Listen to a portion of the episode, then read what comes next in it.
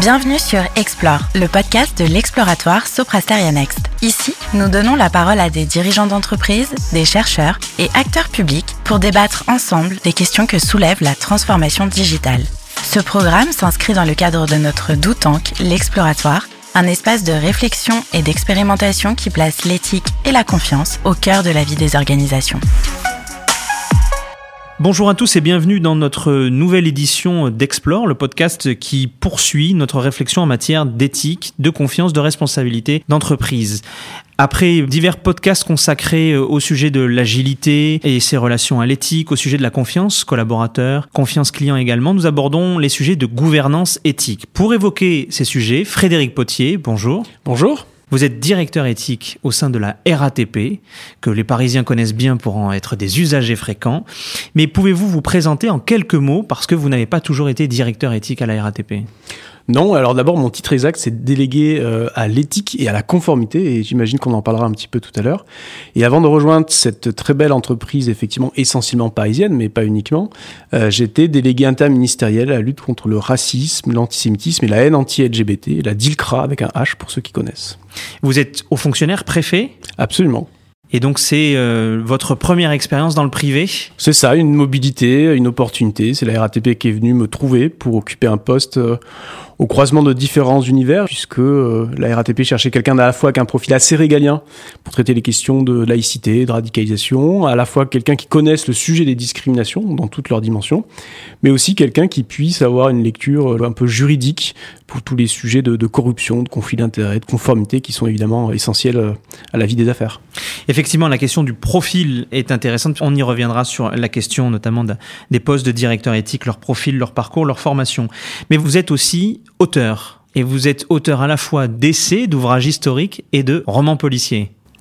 Et oui, j'ai euh, toutes ces casquettes à la fois, et donc je, passe mes vacances, mes nuits à écrire euh, des essais. J'en ai écrit un sur Pierre Mendès France, qui n'est pas sans lien avec l'éthique, et plus récemment un roman qui s'appelle La menace 732 et qui parle euh, justement du risque de, de coup d'État, de, de, de, rapport à la norme, de rapport euh, aux valeurs morales. Donc là aussi, on n'est pas complètement éloigné du sujet. Effectivement, il y a un fil rouge. Merci encore d'être avec nous euh, aujourd'hui. Alors, vous avez évoqué le titre de votre poste, effectivement, délégué en charge de l'éthique et de la conformité. Est-ce que vous pouvez nous dire en quelques mots, euh, pour éclairer à la fois le périmètre de votre poste, la spécificité de l'entreprise dans laquelle vous l'exercez, ses enjeux voilà, vos principales réalisations. Euh. Cette fonction a été créée par Elisabeth Borne, alors euh, PDG du groupe RATP, en 2015 à la suite euh, des attentats du Bataclan. Et il se trouve que parmi les terroristes, les assaillants du Bataclan, un des auteurs de, cette tragédie avait travaillé quelques mois à la RATP. Et donc elle a choisi de créer un poste de délégué général à l'éthique qui était centré sur euh, la laïcité, sur la radicalisation, avec euh, eh bien euh, l'instauration d'une politique assez volontariste et audacieuse et ambitieuse sur ce sujet-là.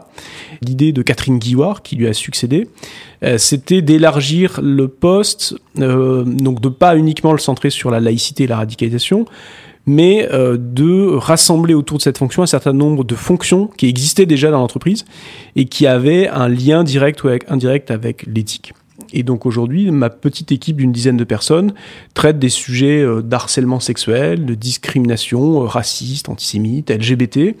Euh, j'ai aussi toutes les politiques de diversité et de féminisation et aussi une mission de médiation interne. Donc vous voyez, on est parti finalement d'une conception assez restrictive de l'éthique centrée sur un besoin immédiat a une vision beaucoup plus large de l'éthique. Alors précisément, éthique et conformité sont dans votre titre.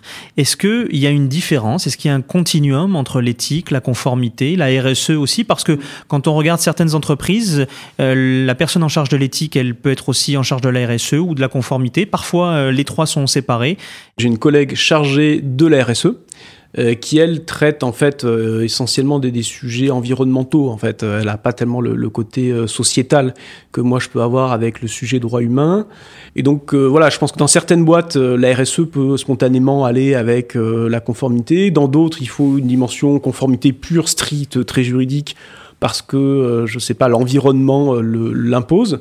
Euh, chez nous, le choix qui a été fait, ça a été de dissocier un peu la sphère voilà, droit humain, social, discrimination, dont moi j'ai la charge, de la partie plutôt euh, environnementale, équipement, investissement, qui est gérée par une autre équipe.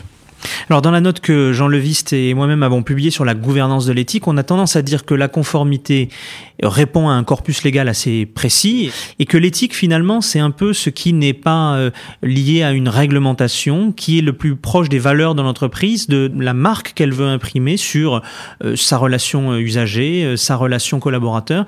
Est-ce que vous souscrivez à cette analyse ou, ou, pour vous il y a un continuum qui est beaucoup plus fort entre éthique et conformité? Alors oui, la dimension juridique, elle est évidente et euh, c'est vrai que moi, mon pôle conformité, euh, il regarde toutes les obligations posées par les lois Saint-Pin 2 et, les normes internationales ou les normes européennes. Mais je crois qu'il y aurait un risque à avoir une vision un peu notariale de ce sujet-là, c'est-à-dire que si on prend l'ensemble des obligations et qu'on se contente de, cocher en disant allez tiens j'ai fait ma procédure d'alerte, j'ai fait mon registre cadeau, j'ai fait mon euh, j'ai fait euh, ma procédure lobbying, etc.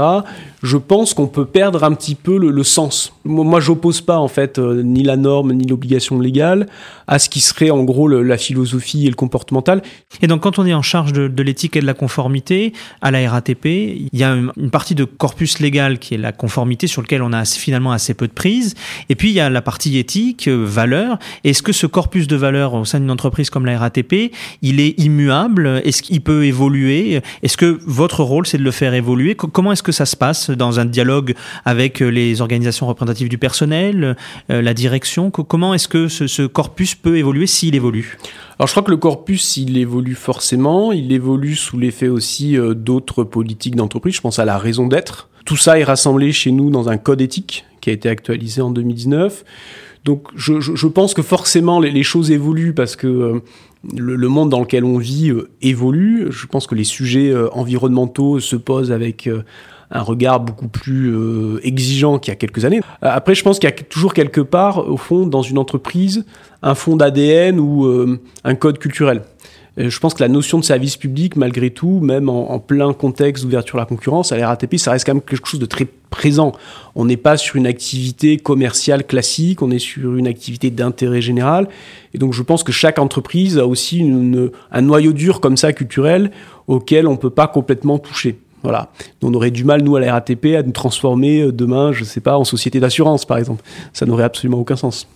Est-ce que le numérique introduit un effet de distorsion, une, une attente supplémentaire en matière d'éthique, ou au contraire est traité comme un autre sujet? Je, je, je, le précise pour ceux qui nous écoutent, la RATP, c'est aussi une entreprise d'innovation. On a toujours tendance à penser au transport, mais vous avez un directeur de l'innovation avec des questions qui touchent aux libertés fondamentales, la reconnaissance faciale, la gestion des flux humains. Est-ce que ce numérique-là, il crée une, un effet de distorsion, une attente particulière, ou c'est un sujet parmi d'autres qui doit être traité comme les autres? Alors je crois que le numérique, il a un peu chamboulé euh, toutes nos frontières internes.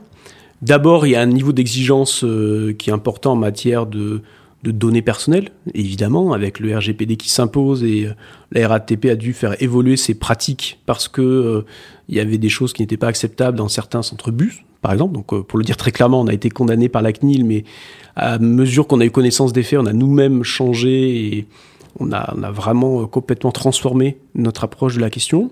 Après, je pense qu'il y a un sujet RH parce que on a des agents qui sont sur des groupes WhatsApp, par exemple, ou qui s'interpellent sur les réseaux sociaux. Sauf qu'une boucle WhatsApp, c'est évidemment un outil complètement privé, mais s'il y a que des salariés euh, qui évoquent des sujets professionnels et qui se comportent mal entre eux là-dessus, eh bien ça engage évidemment la responsabilité de l'employeur. Donc là aussi, on a une dimension qui s'est imposé à nous par l'effet de cette technologie. Et puis après, il y a le troisième volet qui est euh, bah, l'innovation au sens très large. À la RATP, on a des projets très innovants euh, comme euh, des navettes autonomes, on développe l'intelligence artificielle pour la régulation des flux, euh, pour la formation du voyageur. Et donc ça, c'est des sujets avec lesquels on, discute pas mal avec nos, collègues qui sont en charge de, l'innovation. Je, je, pense qu'on n'a pas encore atteint le point de maturité euh, qui ferait que nos, nos, nos questions éthiques sont prises en compte dès le départ. Donc c'est pas encore éthique by design. C'est ça, on y pense. Simplement, j'ai l'impression qu'en gros, euh, nos amis d'innovation partent toujours un temps devant et que nous, éthiques, on est plutôt à la ramasse en disant, bah alors vous voulez développer ça, mais attends, ça pose une question, etc., la responsabilité, et finalement, on récupère le truc après. Alors, euh... c'est pas propre à la RATP, hein, rassurez-vous, quand on fait une étude. Ah, je suis rassuré. Je crois que tout le monde est à peu près dans, le, dans la même configuration. Mais, mais voilà, après, je pense qu'il n'y a pas du tout de mauvaise volonté de la part de, de des directeurs de l'innovation, hein, du tout. Euh, c'est simplement que euh, on n'a pas encore, je pense, trouvé les, les, les bonnes formes organisationnelles pour faire en sorte que dès le départ, on puisse intégrer tout ça. Et, moi, l'idée que j'avais, c'était de se dire, bah tiens, avant de lancer un projet d'innovation, on se, on s'écrit un, comme un, un, crash test un peu de, d'éthique en disant voilà on va essayer de débroussailler le sujet et puis après d'autres questions seront soulevées au moment du déploiement ou au moment de, de la de la recherche. Euh, mais voilà, au moment même de la conception, au tout départ, je pense que c'est là où il faudrait se poser un certain nombre de questions. Et je pense qu'on ne fait pas encore complètement. Vous avez évoqué tout à l'heure le code éthique euh, qui existe euh, au sein de la RATP. Effectivement, on, se rend compte que sur les, 150 entreprises que, nous abordons dans la note, euh, celles qui traitent des sujets d'éthique, 90% d'entre elles ont une charte ou un code éthique. Est-ce que cette charte ou ce code éthique, c'est l'alpha et l'oméga de l'éthique? Est-ce que c'est la colonne vertébrale ou ça n'est que la première étape euh, qui doit être ensuite complétée par une organisation, des formations, etc. Pour moi, c'est la deuxième étape, la première étant la législation euh, nationale, c'est-à-dire la traduction dans le langage de l'entreprise et dans les valeurs de l'entreprise, finalement, de l'attente sociétale et de l'attente euh, du législateur. mais ce n'est qu'une étape, en cela vous avez parfaitement raison. Mais c'est une étape importante parce que ça permet vraiment de communiquer de manière euh, assez simple, assez directe, assez efficace. Et ça permet aussi de fixer un référentiel. C'est-à-dire que euh, moi, il m'arrive dans certaines procédures euh, disciplinaires, par exemple, de citer le code éthique. Alors qu'on n'est pas dans le code du travail, mais de dire ce code éthique s'impose à tous les agents d'entreprise, vous en avez eu connaissance, vous savez qu'il existait, et pourtant vous n'êtes pas comporté de la façon dont on s'attend que vous vous comportiez. Et donc pour nous, c'est un motif, ça peut être un motif de licenciement, oui.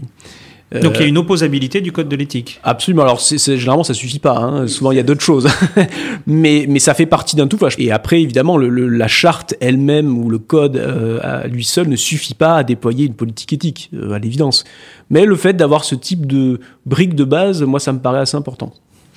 Est-ce que cela s'accompagne chez vous d'un comité éthique ou n'en avez pas Alors si, on a un comité euh, éthique RSE conformité, qu'on appelle chez nous le CERSEC, qui euh, justement euh, traduit finalement cette volonté de rapprocher aussi les différents sujets, hein, les sujets de droits humains, environnementaux, sociétaux et légaux avec la conformité. C'est une instance stratégique et présidée chez nous par le ou la PDG. y siègent la plupart des membres du COMEX, plus quelques filiales, plus euh, quelques fonctions clés, enfin je pense au juridique hein, et l'audit. On réserve effectivement les questions les plus importantes à ce, CERSEC. Moi je pense que c'est utile. Je pense aussi qu'il doit être complété par euh, un comité peut-être plus opérationnel.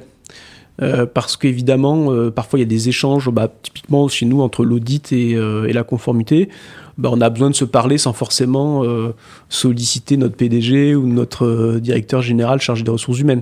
Ce qui est intéressant, c'est qu'il n'y siège pas des personnalités extérieures. Alors si dans le CERSEC, on a une personnalité qualifiée qui s'appelle euh, Renaud Jaune, qui est avocat, qui a été sous-directeur à l'Agence française anticorruption, et qui justement siège dans ce comité et donne son avis sur les documents qui y sont présentés, sachant que ce, comité, il est vraiment dans la validation de, grands textes, euh, chez nous ça s'appelle des instructions euh, générales, ou dans le dans l'instruction de grands choix, mais il n'est pas dans la gestion quotidienne. Voilà, et ça je pense que c'est important parce que la personnalité qualifiée, elle peut nous aider à avoir ce regard extérieur, mais il ne faut pas qu'on inverse les rôles et qu'on lui demande de faire la gestion quotidienne, ce qui serait pas correct et pas pertinent. Alors, ce qui est intéressant dans votre structure, c'est que si on la compare à, d'autres comités éthiques, dans d'autres entreprises, en général, c'est plutôt une collection de personnalités extérieures, souvent euh, prestigieuses, euh, connues, et donc on peut se poser parfois la question de savoir si on n'assiste pas euh, à un peu un transfert de notoriété ou un transfert de respectabilité de ces personnalités sur l'entreprise qui leur demande de, siéger au sein du comité éthique. Vous, vous avez un comité éthique, finalement, un aiguillon euh, de, mm. votre entreprise. Oui, non, on ne veut pas faire d'éthique washing euh, pour prendre un, terme franglais. Je, pense que c'est important d'avoir ce regard extérieur, mais à la RATP, il y a eu une volonté de ne pas faire quelque chose justement de, de soporifique ou d'honorifique ou euh, voilà, nous on voulait faire quelque chose d'assez opérationnel. Et notre comité, il est clairement opérationnel. Notre comité de Sougoran, il l'est aussi. Et, voilà, moi je me méfie tout le temps des, des, entreprises qui peuvent avoir tendance à, voilà, à se dire tiens, on va, on va s'acheter un grand nom célèbre pour, euh, pour couvrir un peu tout ça. Euh, ce qui m'importe, c'est moins le nom que la réalité de, du regard et, des conseils qui sont faits.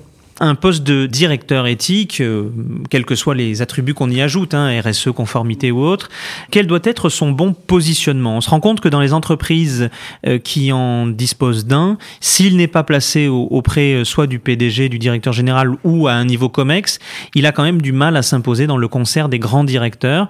Est-ce que pour vous c'est absolument important d'être COMEX ou proche d'un membre du COMEX? Alors je sais pas si c'est COMEX ou hors COMEX, en tout cas je pense qu'il y a un besoin d'indépendance. Euh, un directeur de l'éthique qui serait complètement enchâssé dans une lourde hiérarchie et qui n'aurait pas la capacité de faire entendre sa voix, je pense que ça poserait de vraies difficultés. J'ai un rattachement directement à la PDG et j'ai un référent COMEX qui est le, DRH parce qu'il y a une prégnance quand même des sujets RH euh, et donc ça marche plutôt bien. Euh, c'est-à-dire que hum, je suis positionné à un niveau euh, assez élevé dans l'entreprise. Euh, et par ailleurs, le fait qu'à titre personnel, moi, je sois, sois issu du ministère de l'Intérieur et que je sois haut fonctionnaire, ça me donne aussi peut-être une plus grande liberté de ton, de regard, et aussi une forme d'indépendance parce que j'ai pas, voilà, j'ai pas de relation d'amitié historique avec des gens avec lesquels j'aurais fait une grande partie de ma carrière. Donc je pense que ce positionnement est important. Je pense aussi que l'indépendance ça se cultive. Un directeur de l'éthique qui passerait son temps à casser les pieds de ses collègues, je pense qu'il ferait pas très bien son boulot parce qu'il n'est pas là pour être un super défenseur des droits. Euh, très clairement, il est là au service de l'entreprise. Mais euh, un directeur de l'éthique qu'on n'entendrait jamais ou euh, qui ne serait jamais présent ou qui s'opposerait pas à un certain nombre de, de décisions ou qui poserait pas les questions d'ailleurs, je pense qu'il ferait pas forcément très bien son travail. Alors précisément le, le, le profil, on l'évoquait en introduction, euh, la particularité de votre profil, le profil de ce directeur euh, éthique, Xavier Hubert, qui est le directeur euh, conformité et éthique de, d'Engie, dans, dans, la note que j'évoquais, le, le, voit polyglotte, je le cite, hein, à la fois avec des connaissances juridiques techniques, également une culture professionnelle, ingénieur ou audit. C'est cet oiseau rare, ce mouton à cinq pattes qu'il faut comme, comme directeur éthique?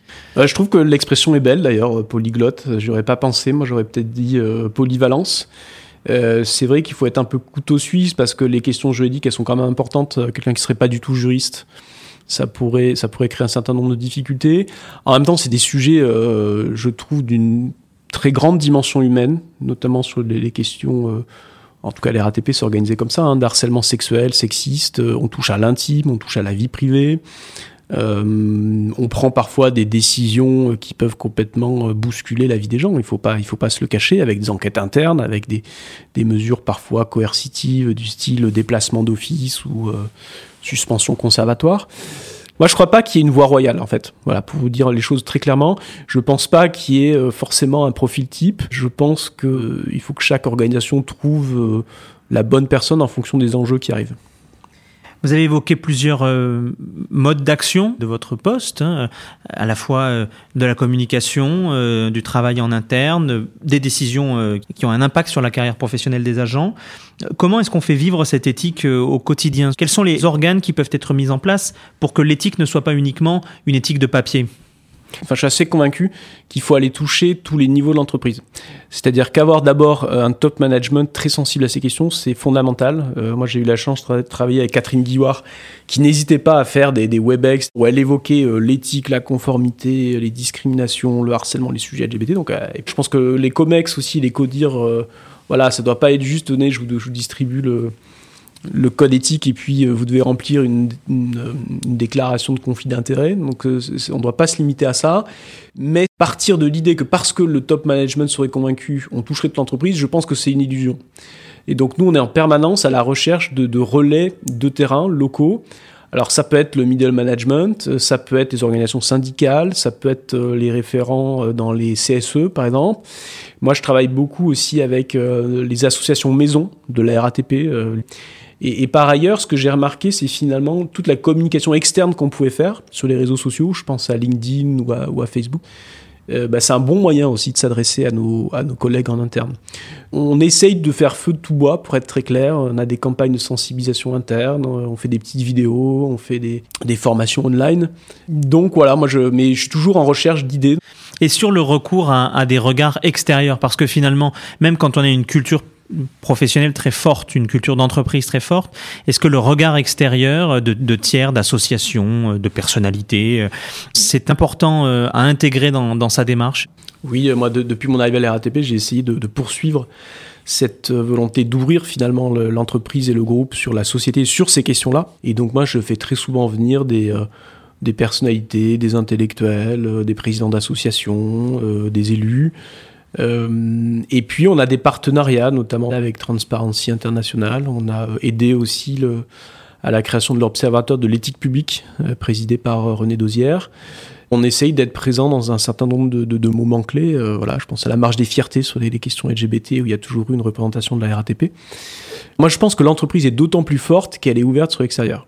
Parce qu'elle peut anticiper, parce qu'elle peut comprendre ce qui peut lui arriver demain. Je pense qu'on a toujours intérêt à dialoguer et à regarder ce qui se fait ailleurs.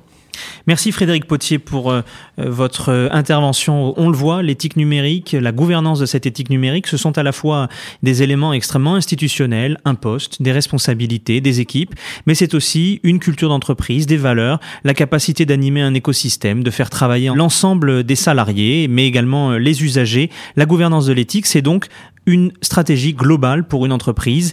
Merci encore d'être venu nous livrer votre expérience. Merci à vous. Et à bientôt pour un nouvel épisode d'Explore. Merci à toutes et à tous pour votre écoute. Pour prolonger la réflexion et retrouver l'ensemble de nos travaux, rendez-vous sur le site soprasterianext.fr slash l'exploratoire.